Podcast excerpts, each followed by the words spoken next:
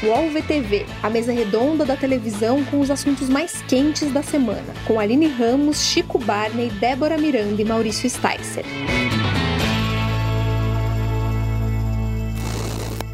Olá, eu sou Maurício Sticer e esse é o podcast UOL VTV, com a presença sempre vibrante de Aline Ramos. Olá. Débora Miranda e Chico Barney.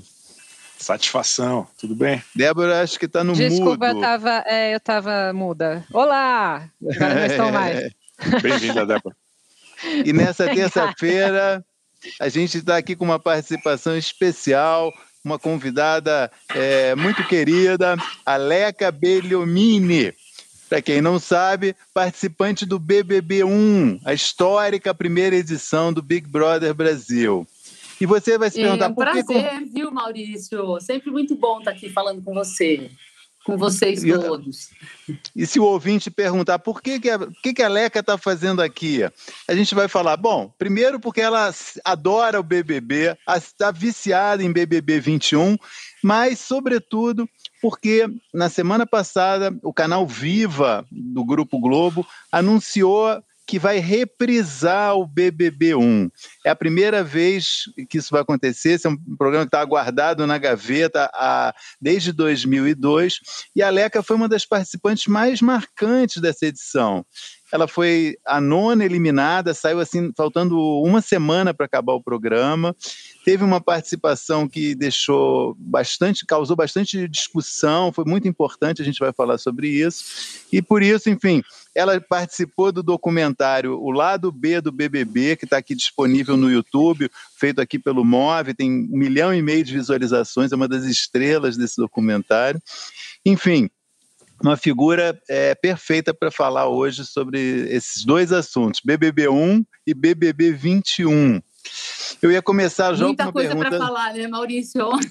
Muita coisa. E justamente queria te perguntar logo sobre o BBB1. Como você reagiu a essa notícia que o BBB1 vai voltar? Que que te- qual é a sensação que isso te causa? Eu nem sei te dizer, isso é uma pergunta muito difícil. Eu estava até na chamada de vocês, está dizendo, o BBB, representar o BBB1 é uma boa ideia? Eu não tenho a menor ideia. No dia que eu soube, me abalou de várias formas, né? Porque aí eu falei, gente, até a vida que eu levava, né, há 19 anos atrás, num outro momento, solteira, sem filhos, tem essa coisa de filhos. Falei, pô, como é que vai ser para os meus filhos me verem numa situação? É uma, é uma coisa que muda um pouco a ordem natural, do, né?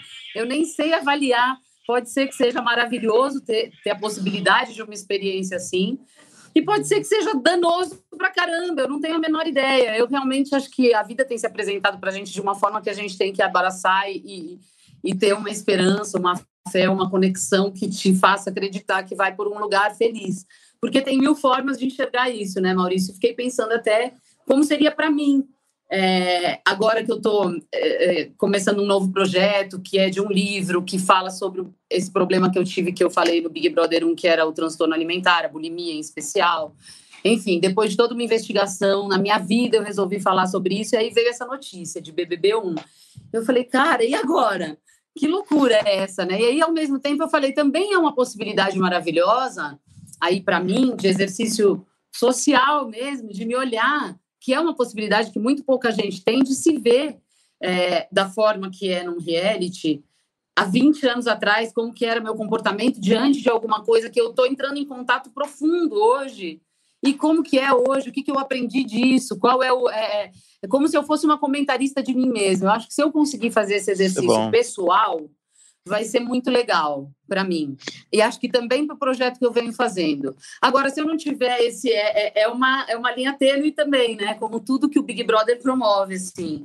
É, se eu não tiver essa, essa mão, talvez seja um, uma coisa ruim. É que eu acredito que eu vou conseguir levar por esse lado. Mas acho, não tenho uma resposta, infelizmente. Eu não sou lisa, mas eu não consegui ter uma opinião formada. Não, você não pipocou, não. Você res... Como diria lá o Life, você não pipocou, você respondeu bem. Está aberto aqui para a mesa é, é, fazer perguntas para você. Quem quer começar? Posso ir? Pode. É, Leca, eu queria saber um pouco, assim, uma curiosidade que eu tenho, é, é porque assim, a gente estava ali no começo dos realities, né? Tinha acontecido pouca coisa, o SBT tinha estreado ali meio atropeladamente a Casa dos Artistas. É, hoje em dia, todo mundo entra já sabendo, conhecendo o Big Brother, né? Pensando em estratégias, sabendo que uhum. manobras quer fazer no jogo. As pessoas já conhecem muitos meandros da casa, apesar de, obviamente, quando você está lá, é uma experiência totalmente diferente. Mas como foi esse primeiro reality show? Como foi estar lá sem saber de nada, sem saber como se comportar, como funcionar, que estratégia usar, enfim. É, eu queria que você falasse um pouco dessa sensação de estar no primeiro Big Brother. Eu falo, eu acho que é uma frase define a coragem da ignorância. Quando você não sabe de nada, né? Você encara era um dia após o outro, a gente não tinha a menor ideia do efeito Big Brother na vida, ninguém tinha essa conexão com, com o outro lado, é, também não existiam as mídias sociais, então não, não tinha essa. que eles, de uma certa forma, até se comunicam, né? Ou representantes e tal, enfim, a gente não tinha nada disso. E o próprio jogo em si era algo que a gente não tinha se conectado ainda, porque a gente não tinha nem a ideia das funções, né? Não sabia a prova do líder, é, eliminação, tudo foi sendo ao, ao longo do, do, programa uma descoberta, né? Então a gente foi se conectando que se conectar. Eu acho que todo mundo entrou lá numa estamos aqui, entendeu? Sem saber muito de nada, porque a gente não tinha nenhuma regra, era, era clara, era tudo descoberto ali. A primeira semana apresentou boa parte dessas regras, só que tudo era uma surpresa, então você não sabia nem como se preparar para a próxima semana, porque podia vir surpresa aí no meio da história, né? Então não tinha essa conexão realmente. Era uma coisa que eu acho que por um lado tem um ganho, que é o ganho da espontaneidade, né? Para quem assiste é observar é, é, um comportamento ali sem interferência alguma. Eu acho que essa, essa, é a grande diferença. E hoje já é uma coisa Eles tinham que estabelecer uma conexão. Eu acho que eu, inclusive, até como falo como alguém que consome. Eu nunca assisti, até por falta de tempo e tal, acompanhar é, aquela coisa de Big Brother, mas também porque não me pegou pra caramba, porque se tivesse me pegado, eu teria parado e dado mais atenção. Eu acho que eles mudaram e encontraram um novo caminho, e acho que a cada edição eles estão achando é, algo de diferente que prenda a atenção das pessoas. Não sei se é uma coisa coletiva ou que é uma energia que acaba tomando todos, que é o caminho que eu acredito. E acho que dessa vez eles estabeleceram a coisa do jogo como jogo mesmo. Que é algo que eu nem passava. Hoje eu fico olhando e falo, cara, como é que eles pensam, né? Não passava pela minha cabeça certas contas. E, e mesmo no começo, porque desde o começo eles já estabelecem relações aliadas, pensando no voto, tudo. Imagina, para a gente era só uma coisa de viver aquilo e estar tá próximo de quem você tem afinidade ou não. A gente não combinava voto, existia um medo profundo de combinar voto. E é engraçado, e isso eu acho que pode ser legal do BBB1, porque é um paradoxo, né? Ao mesmo tempo que a gente falava um bando de bobagem, porque era diferente a tolerância do público com o que era dito, e, e a gente também, porque a tolerância faz você gera um comportamento que você se policia ali no que você vai falar, você tem noção de que você não vai é, é, soltar o verbo, era uma conexão que a gente não tinha. Então, isso era um comportamento X. Por outro lado, a gente tinha é, essa, essa inocência do, do, do, da relação mesmo, né? E não do jogo que, o, que é o Big Brother realmente, entendeu? Então, é, eu vejo assim que pode ser muito interessante Hoje a gente vê uma, uma galera que está lá dentro tão preocupada com palavra a palavra ser dita, e acho importante isso, acho que esse é o momento, e tem que ser questionado, tem que ser falado. E que bom que o Big Brother tem essa vitrine grande para poder tratar de assuntos importantes e esclarecendo, como a Camila fez ontem, que foi o máximo, né? Que eu achei muito legal. Enfim, é, mas ao mesmo tempo, você olha para o passado. Ontem eu vi um vídeo do alemão arregaçando, assim, falando umas coisas e fala, cara, matariam alguém com isso. É, é, hoje, entendeu? Nem sei o que, que aconteceria com um cara que falasse isso a hora que ele saísse, né?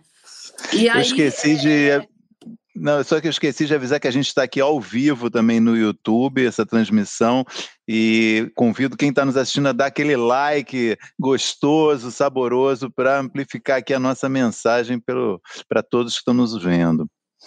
É, tem muita gente mandando perguntas. Porque a loucura é tão grande que eu vou continuando.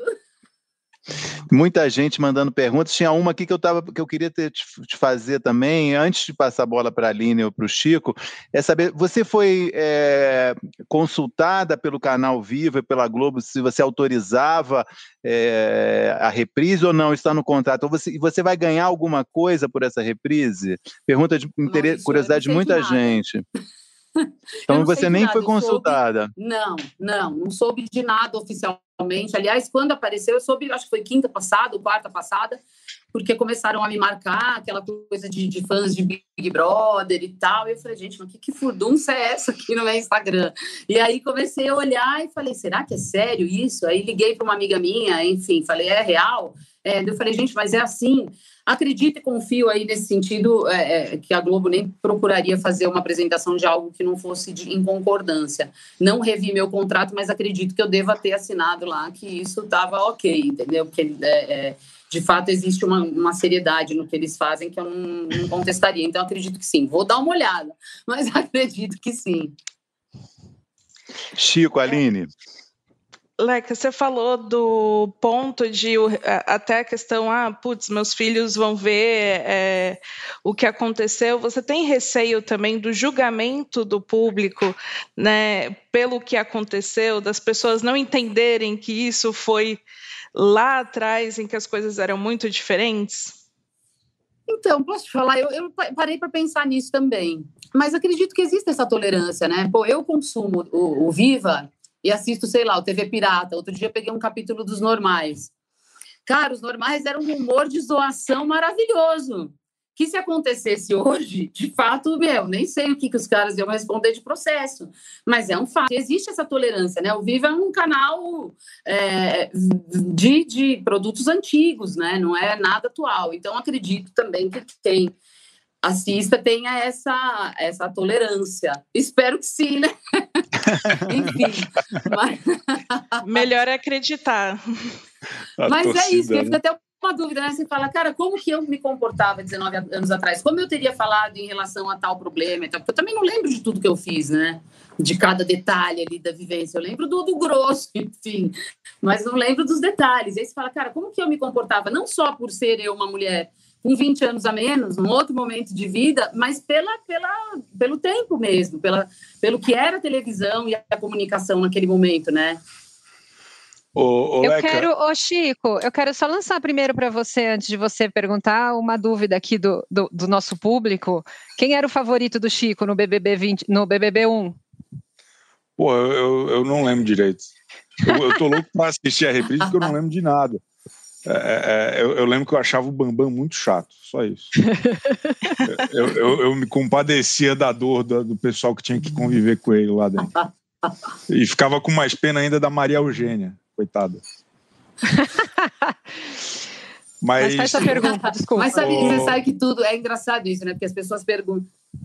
A coisa da primeira edição, a coisa da primeira edição, é, a gente também não sabia. Existe, existe a edição em si, né?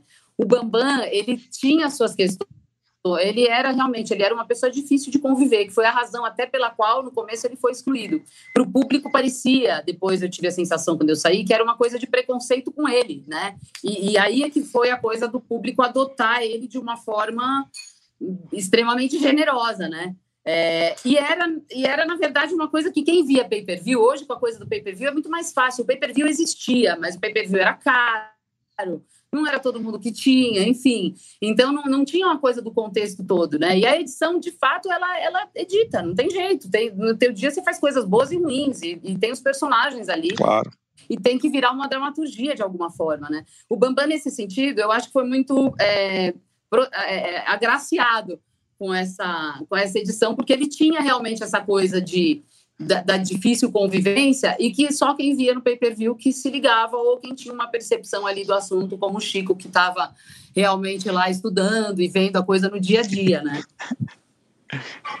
ô, ô, Leca, tem, tem uma questão hoje, é, é, o prêmio nem é mais tão importante assim. O cara que faz o filme bonitinho no BBB, a pessoa sai com milhões de seguidores e, e porra, tem uma série de oportunidades aí comerciais de ganhar dinheiro, de fazer vida como ex-BBB, que vocês naquela época não tinham. É, era, era, era um outro universo, era virar DJ, era posar para Playboy, era, era fazer campanha. É, é, como é que é, presença VIP em evento, que hoje nem, nem, nem pode por conta da pandemia. É, você acha que com essa reprise tem uma chance de dar uma tunada nas redes sociais, de, de, de surfar uma onda aí e ganhar uns seguidores, tipo, é, é, é fazer valer a pena a reprise? Será que vale puxar mutirão? Vou te falar, Chico, foi uma coisa. É que o fazer valer a pena, para mim, de fato, não, eu não estou mais nessa fase da vida que é a quantidade de seguidor, sabe?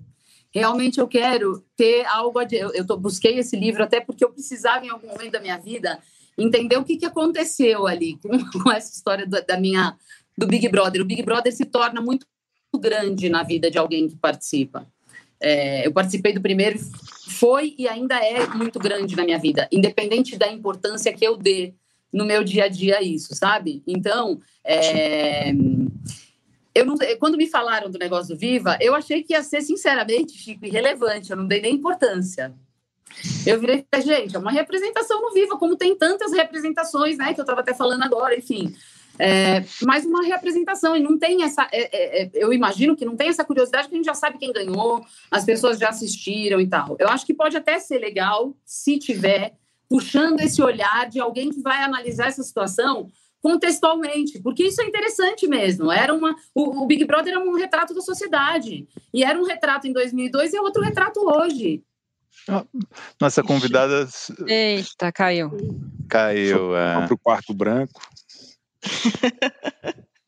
Ó, gente... ô, Débora, vamos responder que perguntaram se a gente assistiu é... Entrega Olha, a agora... idade aí, entrega a idade aí, Aline. Quantos anos você tinha? Nem era nascida. Não, era, era nascida, porém tinha os meus 11 anos. Nossa. E você, Agora vou, vou, vou surpreendê-los novamente que eu cobri o BBB 1.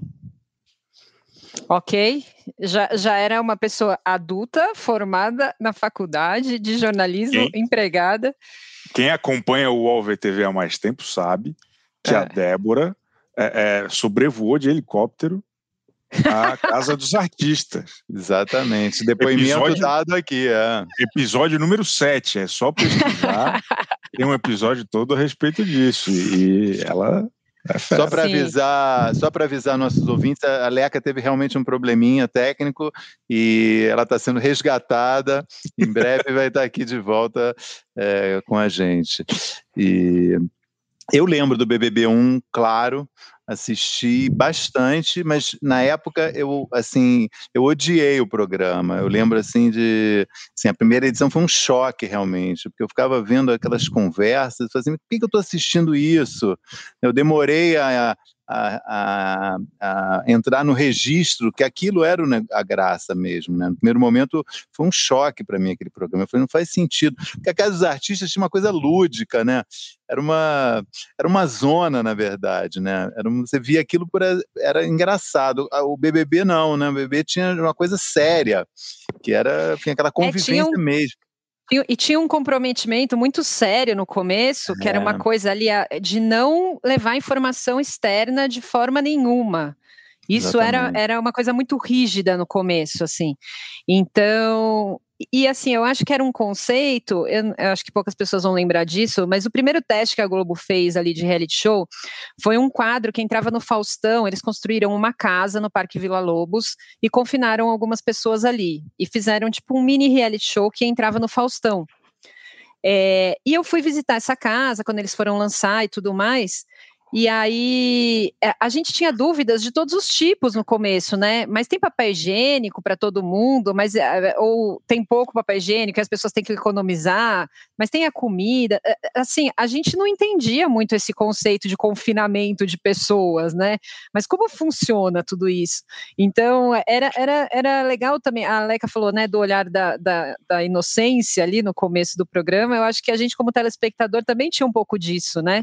Mas como funciona esse confinamento. Mas onde estão as câmeras, né? Mas onde estão essas pessoas que estão filmando? Mas elas ficam ali 24 horas. Quando Casa dos Artistas lançou e a gente descobriu que era na casa vizinha à casa do Silvio Santos, também não sei se todo mundo se lembra disso, mas Silvio Santos alugou a casa vizinha, a sua própria casa, e fez o confinamento ali, era do lado da casa dele. Eu passei vários dias de plantão na frente da casa para tentar entender, mas chega comida? Mas de onde chega comida? Mas quem faz essa comida? Entendeu? A, a, gente tinha, a gente tinha dúvidas que, que hoje são tão básicas que a gente já está acostumado né, a acompanhar isso há quase 20 anos, mas era muito legal esse olhar do começo, assim, que a gente, a gente de fato não sabia quais eram as regras de confinar pessoas em uma casa e filmar, né? Eu, eu tenho muito essa lembrança, assim. Eu tô, queria muito que a Leca voltasse, porque eu queria que ela falasse da Marisa Hort. A gente está com dificuldades aqui de resgatar a Leca, porque eu tenho uma lembrança muito difusa da Marisa Hort no BBB. Assim, eu lembro é, eu lembro que existiu Marisa Hort, mas eu não, não, não, não lembro da história da Marisa Hort. Voltei. Sabe, assim, ó, existiu, isso é verdade. Ah, voltou. Voltei. não sei o que falando... aconteceu. Eu estava falando justamente de você que você precisava voltar, porque eu, eu queria é, que você resgatasse uma curiosidade que eu tenho, que é a, a, história da Marisa Hort no BBB. Porque eu lembro que existiu Marisa Hort existiu. no BBB, mas, a Marisa mas eu não, é máximo. mas eu não lembro da história dela no programa. A primeira eliminada do BBB. ela foi, coitada. Ela foi, ela era apresentadora com o Bial mas deu algo errado ali no meio do caminho e eles colocaram a Marisa. A gente tinha inserções com ela na casa que era um máximo. eu lembro que acho que devia ser, era uma tarde, sei lá, toda sexta tarde, por exemplo. Ela aparecia e ela fazia as provocações, gravava ali, era uma coisa gravada, não era ao vivo. Ela gravava ali umas brincadeiras, falava algumas coisas, tipo o Thiago, uma, uma aparição do Thiago normal. E aí eu não sei como é que isso ia para o ar. Mas ela começou na pegada de apresentadora. E aí teve um, a primeira prova, a primeira semana o Serginho era líder e ela deu uma entregada no voto dele antes dele votar. E aí foi, foi, meu, foi um babado, né? Porque aí todo Foi cancelada. Foi, coitada, ela teria sido cancelada. Injustamente, porque a Marisa é o máximo, né? E o dia é, que ela aparecia era legal. um dia muito legal pra gente que estava na casa porque estava super pesado e a Marisa entrava e ele entrava com leveza, ela entrava com alegria, era sempre bacana a, a, a gente ficava ansioso para que ela aparecesse, era muito bom. Essa reprise vai servir para comprovar que essa história da, da Marisa, que virou uma lenda, né? Eu, eu, eu adoro a Marisa também, mas esse, essa parte, parte BBB Marisa, para mim, é meio uma, uma nuvem, assim, não, não lembro. Mas vamos lá. É, quem tinha perguntas, é tentar retomar um pouco de onde a gente estava. O Chico estava me perguntando sobre eu surfar nessa onda. Ah, exatamente. Boa. Exatamente. E é isso, né? Instagram. Final, assim, eu tô mais velha, né, gente? A, vida vai mudando a gente, né? Então, assim, eu acho que é, é, até nesse sentido de de mídia social e tal. Eu falei, cara, como que eu? Eu me perguntei como que eu vou explorar isso. Porque é óbvio que hoje mídia social representa muito, é super importante. Eu estou escrevendo um livro, eu quero divulgar meu livro, eu quero falar com quem tiver a mesma pegada, enfim, acho legal isso. Então, existe isso, mas eu acho que existe o fazer da, da forma legal. É, se eu estou falando de um assunto que eu realmente me preparei para falar, estudei, me investiguei, entendi o que, que eu posso fazer de bom com isso, enfim, né? É, é eu posso usar quando tiver alguma coisa pertinente. De fato, até para o meu livro, teve um dia, por exemplo, teve uma prova que até esbarra no que está rolando lá agora. É, eu tinha anunciado a questão da bulimia, do transtorno alimentar durante o programa inteiro, que foi, não sei em que momento passou, mas que foi super explorado. E teve uma prova de comida que a gente tinha que ganhar peso. Não sei se vocês se lembram disso. O não. desafio era se pesar num dia Caramba. e a casa engordar X quilos para três dias depois. E a hora que eu vi uma balança, na hora que eu saí do quarto, aquilo era gigantesco para mim. Eu não me peso hoje nem na frente da minha filha ainda, porque ainda é um problema. Então, não é um probleminha, porque eu, tinha um, eu tenho uma patologia, né? Enfim, é, eu tenho um, um problema realmente. E aí é, eu fiquei, eu chorei por horas com a história da balança. E foi um dos sentimentos que eu tentei trazer à tona, por exemplo, quando eu escrevi o livro. Porque aí, me investigando, eu vejo que muito da minha vida tem a ver com essa cultura pop do preciso ser famoso para ser feliz. Eu tive essa busca na vida também. É que aí você vai, eu, eu fico vendo isso tudo como se fossem fases que eu fui atravessando dentro da minha compulsão, que também é algo que eu trato no livro, é, buscar esse, esse lugar e fui compreendendo hoje, bem mais velha, com filhos e tal, que, cara, esse lugar não está em nenhum lugar que a gente criou, né? E aí, de fato, é, é, é, se eu encontrar pelo caminho gente que esteja dividindo a mesma ideia e que eu possa estar agregando algo com tudo que eu vivi, que foi muita coisa, é, de alguma forma, vai ser muito legal a troca. E aí eu quero que aconteça. Então, se, for pra, se isso for surfar, nessa onda eu quero surfar entendeu? É... Agora, nessa coisa do, do, falar por falar, do sair todo mundo, eu não tenho mais nem tempo para isso, assim, de verdade. Não tenho mais paciência. Acho que eu estou ficando velha mesmo. Então, eu falo quando eu acho que existe a troca. Se não existe, vai ser feliz, te manda as melhores energias, mas ok, entendeu? Então, é, acho que vai fazendo parte da, da seleção que a gente vai, vai ganhando para repertório para poder fazer, né? Leca, muita gente perguntando se você mantém contato com outros ex-participantes do BBB1. Mantenho. Falei, aliás, é, o André é bastante meu amigo, o Serginho é, é, corta o cabelo do meu filho, é, o, o, Adriano, que fazia muito tempo que eu não falava, há pouquíssimo tempo atrás me mandou uma mensagem, está morando na Espanha, enfim, tem muitas pessoas é, que eu ainda me relaciono como amigos próximos, inclusive de outras edições que eu vinha conhecer e tal, e, e, e que bateu. Durante muito tempo, nesse começo do BBB, ele era tido como um programa trash, era muito criticado. É, é, quem financia a baixaria é contra a cidadania. Tinha esse carimbo no programa. E de um tempo para cá virou um negócio cool. Todo mundo acha legal. A própria relação do Boninho com o público mudou muito. Antes ele falava, pô, quero que quem está lá se exploda. Hoje em dia ele é legalzão, ele aparece no Instagram e tal.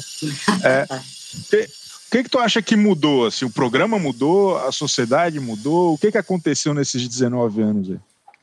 Chique, olha, eu vou te falar que isso é um assunto que é muito interessante, né? Porque a minha vida atravessou todos esses momentos, assim, né?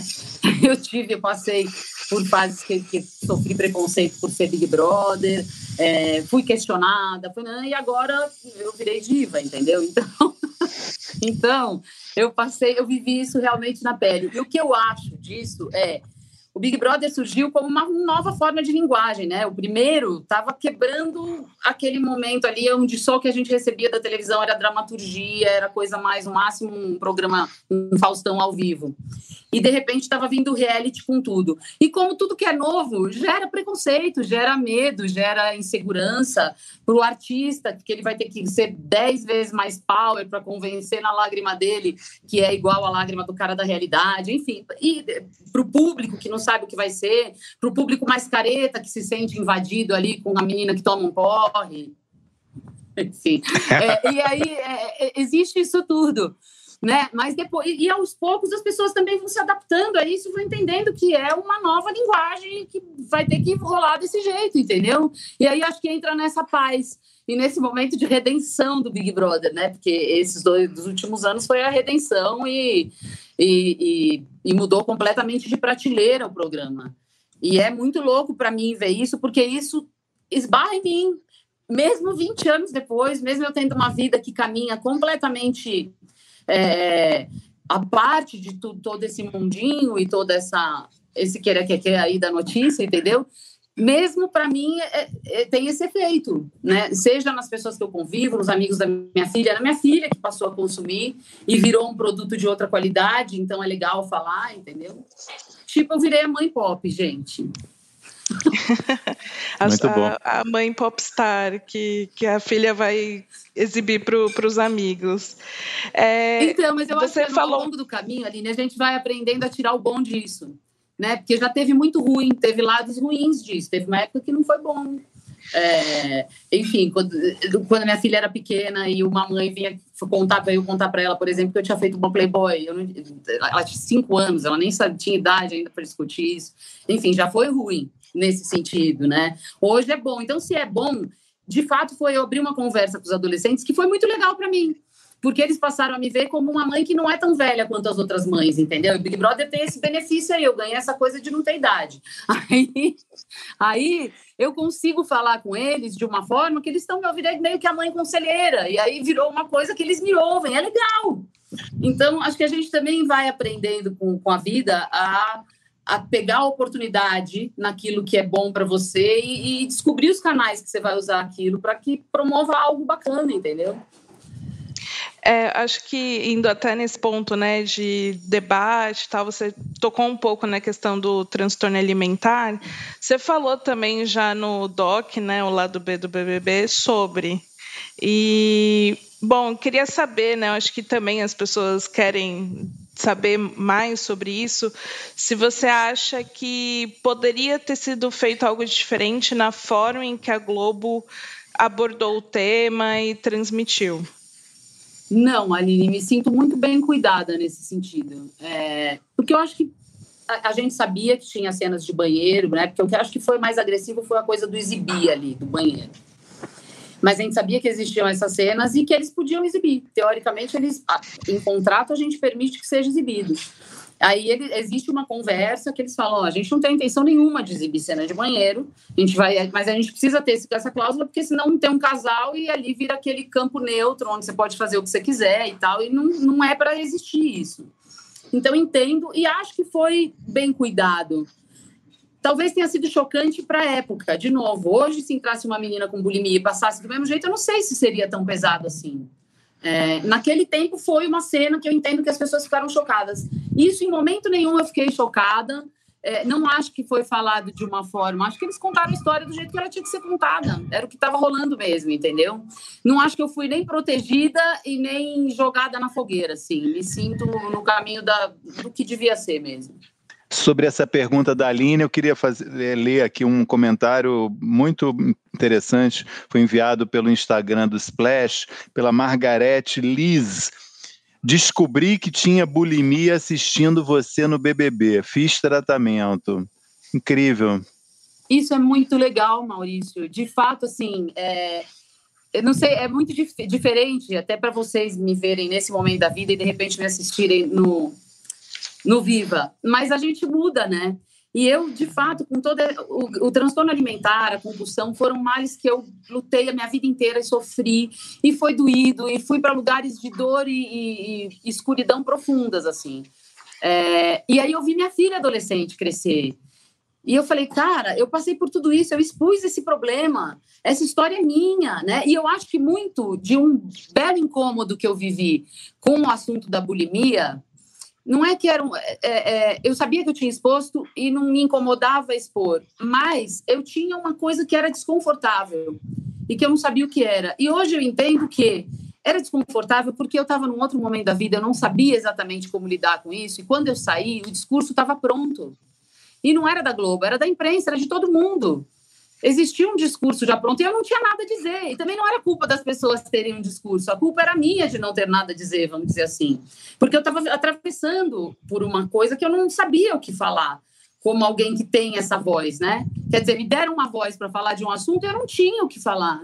Então, quando eu ia para as entrevistas, eu estava vendida, porque o que falassem é, é, eu só era uma menina que estava sofrendo essa agonia. E num momento em que a minha imagem estava super exposta, e aquilo para mim era foda. Desculpa, não sei se eu podia falar. Mas, enfim. É, então, é, depois, e hoje eu vejo, hoje eu tenho um discurso pronto sobre isso, porque eu construí com as minhas ferramentas, eu não estou curada, eu não sou super curada, mas eu, no meu, universo, no meu universo maluco, que aí é por isso o gancho do livro, eu criei minhas formas de combater, ou de me escravizar menos. Eu criei uma personagem com quem eu converso quando eu vou me vestir, por exemplo, Maurício, assim, que é uma tia que tira um sarro da minha cara, entendeu? E ela me desafia. E eu, de fato, comecei a criar essas ferramentas e chegou uma hora que eu falei, cara, vi a minha filha crescendo e hoje essa galera, na minha geração, a gente tinha que ser magra. Para eles, eles têm que ser perfeitos, porque os filtros chamam a atenção para aquilo que tem de errado que você nunca notou, né? E aí eu vendo a minha filha crescendo com isso, eu falei, como que eu não vou falar nada? Como que eu vou ficar quieta se essa história é minha, entendeu? Eu não sei se é coadjuvante. Tem título eu, eu já o livro, Leca? Discurso. Tem. Louca Como vai eu. chamar? Louca eu. Ah, Louca já eu. tem. É, com o mesmo de Leca. Louca, Leca, tá tudo ali, porque o meu universo é meio maluco, Maurício. Eu tenho minhas personagens imaginárias e tal. Mas foram coisas que me ajudaram. Então, se eu puder ajudar outras pessoas, como ajudo pra caramba um monte de amiga da minha filha que tá nessa aflição do corpo, da beleza, da aparência, enfim. É, e eu estudei mesmo para fazer isso. Eu realmente fui investigar de onde vinha esse desejo de ser magra.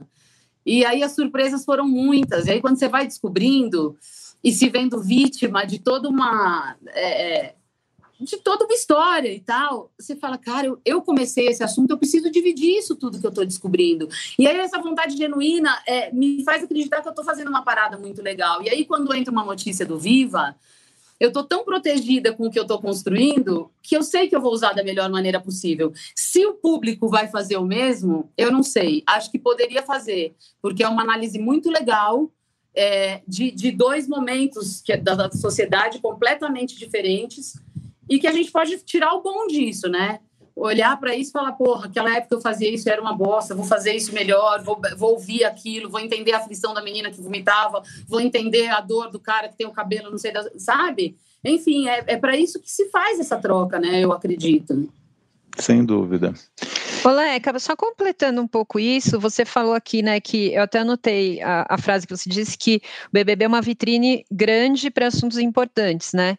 É, teve esse depoimento que o Maurício leu, que acho que é muito legal, mas também tem uma discussão grande, é, especialmente agora, nesse momento, né? A gente teve ontem uma discussão gigante sobre racismo, né? O programa já abordou também outras questões de relacionamento, enfim. É, você acha que é importante ter esses assuntos sérios também no Big Brother, falar sobre isso? A repercussão, é, acho que pela sua experiência, é uma repercussão que tende a ser boa, né? O diálogo tende a ser saudável ou não? Gente, eu acho que tem muita coisa é, muito boa dentro de um formato que, se você for parar para pensar, o Big Brother é um programa que ele funciona com a eliminação, né? Então, o que a gente está recebendo já é a concorrência. Então, aí já existe uma coisa que você para para pensar e vê, pô, isso é legal, não é legal. Enfim, mas aí é um princípio do programa. Já que tudo isso tem essa força e a TV é uma concessão pública e mostra que o povo quer ver, que possa se falar sobre assuntos que também combatam esse valor que ele está criando que não é legal, entendeu? Então eu acho que no final das contas, como o formato já está feito, e aí eu não estou aqui para questionar isso e tal, mas é um formato questionável nesse sentido da eliminação. Né? Se a gente está falando da, da, da, sociedade, pô, a gente começa por nivelar quem é o pior, é, enfim. E, mas acho que aí abrindo, por exemplo, eu citei a Camila ontem.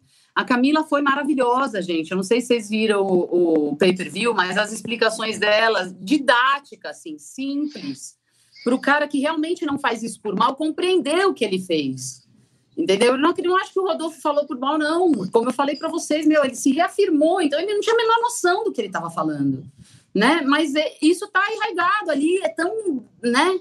Tem tanta raiz que ninguém, nem o cara que não quis falar por mal, conseguiu tá, tá, tá fora, né? Então, é importante, porque tem muita gente que assiste o Big Brother que o Big Brother é o máximo da informação. E aí, se chega uma informação dessa, já bate, já fez um gol, entendeu?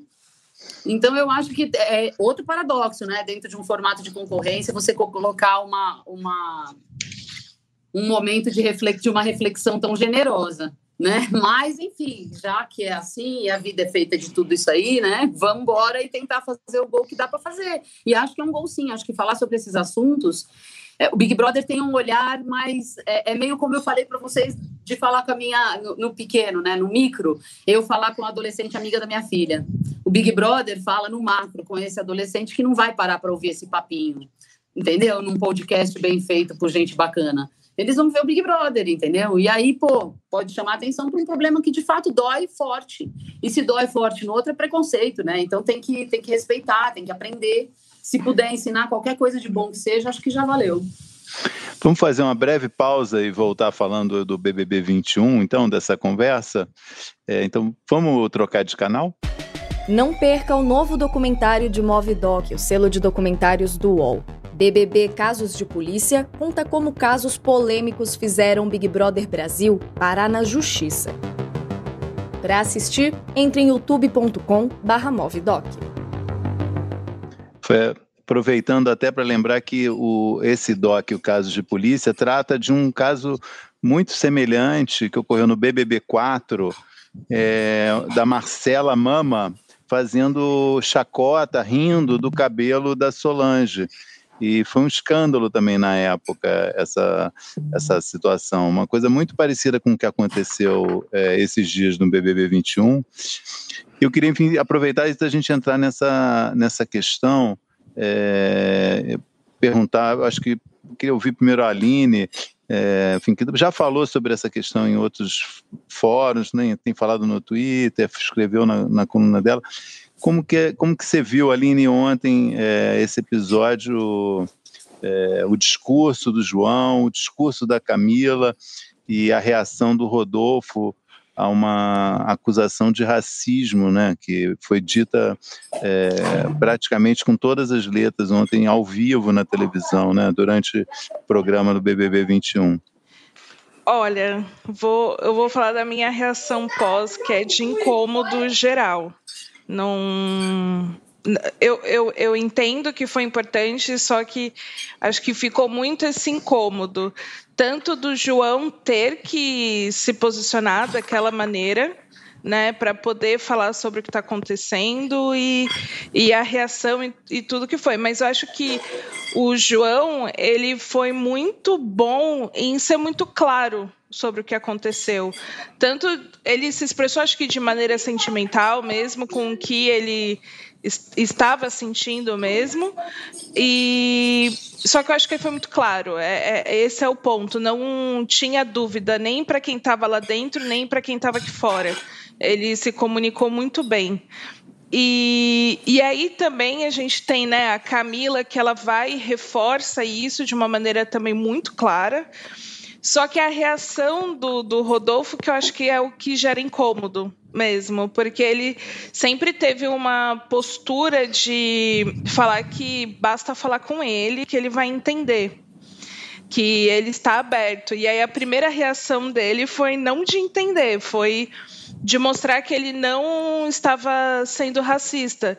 A, a minha percepção foi muito mais de que ele estava preocupado em mostrar que que ele não estava sendo racista do que não ser racista. Essa foi a primeira reação dele, né? E aí precisou a Camille depois, de maneira muito didática, tentar explicar algo que não é obrigação dela, né? Como muitas, acho que muita gente coloca isso, ah, precisa ser didático. E algo também que destaca é o pessoal falando que o João deveria ter conversado com ele antes, a, a sós. Agora há pouco, o namorado do João até comentou no Twitter, falou assim: "Bom, eu não sabia que o BBB era uma escola pública em que o professor tem que chamar o aluno no cantinho para poder repreender. Então acho que não dá para colocar ali o João, ah, ele é professor, tem que ser educado, tem que educar e chamar no canto. Não, ele vai jogar como todo mundo joga. Então, se as pessoas vão falar de uma fofoca que não gostou sem conversa prévia, por que, que ele tem que ter essa conversa prévia, né? Então, acho que gera um incômodo, mas também muito pela reação, né, aqui fora. Acho que isso tem deixado as coisas assim um pouco chatas, que muita gente não entendeu de fato que o João tentou colocar.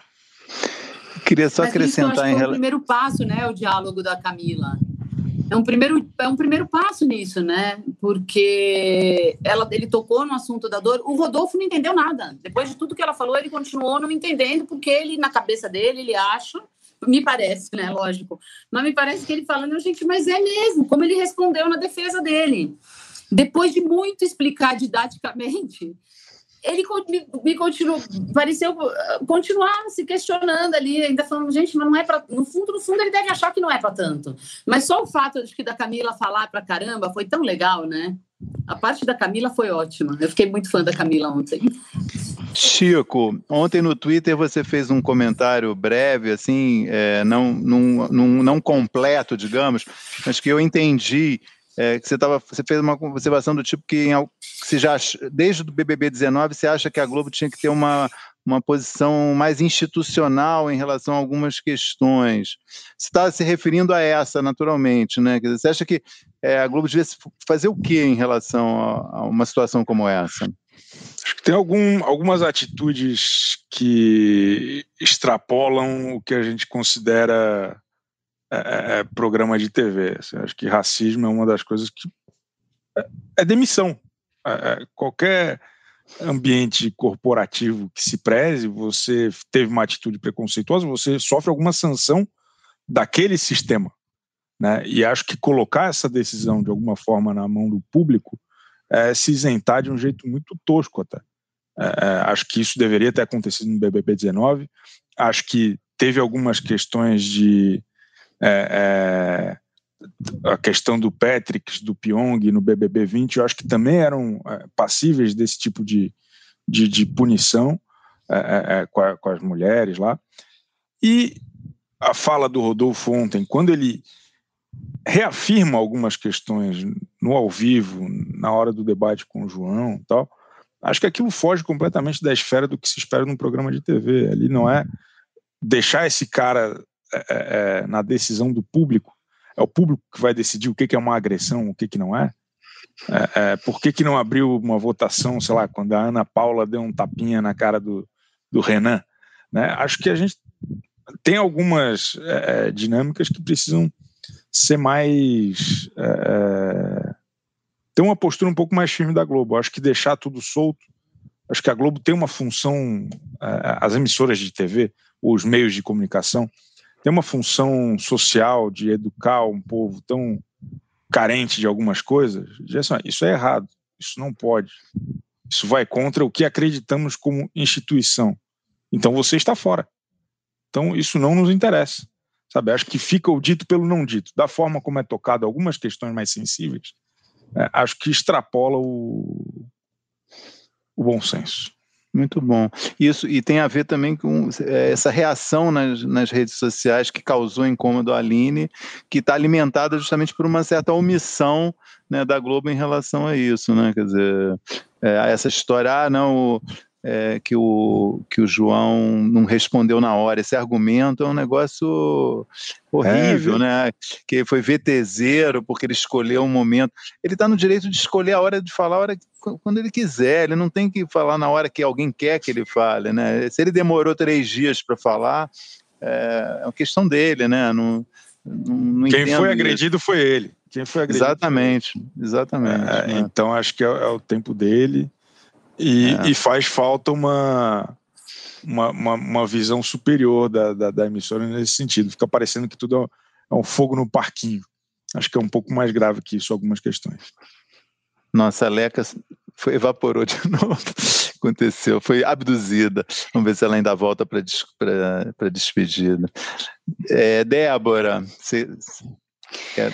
Olha, eu, eu, eu fiquei muito sei lá, não sabia nem o que fazer comigo ontem, na hora que acabou tudo, porque é, eu pensei muito sobre isso que o Chico falou, é, de por que só é, a agressão física, né, é, é, é o que causa, a, a, é, é considerado como o limite máximo ali e a, a expulsão, assim. eu acho que é, é é, difícil a gente, a gente permitir que coisas assim aconteçam, e ao mesmo tempo eu acho que o Big Brother tem se posicionado de uma forma a não se posicionar, né? No caso, a gente até, eu até ia destacar aqui, vou destacar depois, no fim do programa, nos meus melhores e piores.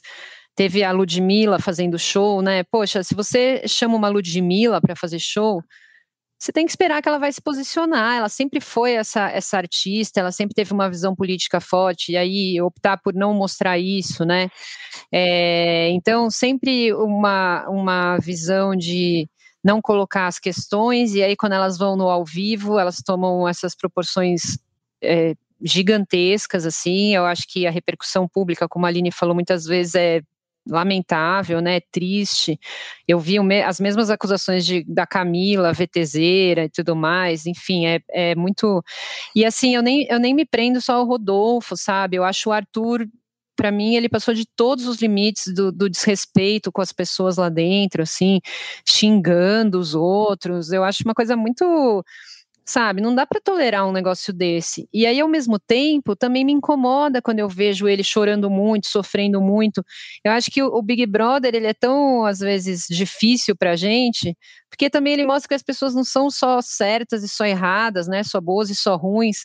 A gente normalmente abraça ali as pessoas com que a gente se identifica mais e as causas com, com as quais a gente se identifica mais, mas sei lá, por exemplo, eu nunca gostei nem um pouco do Arthur e eu me sensibilizei muito com o choro dele também depois. Eu acho que todo mundo tem os dois lados, assim.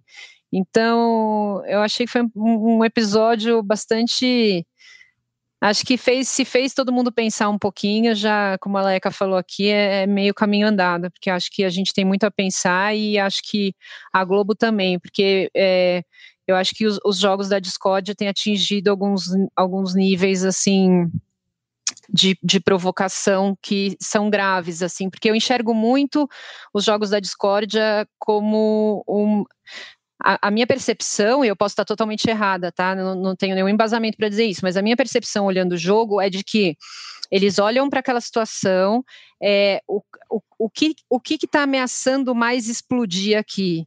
E aí eles criam um jogo da Discord que provoque isso, assim, toda semana é isso.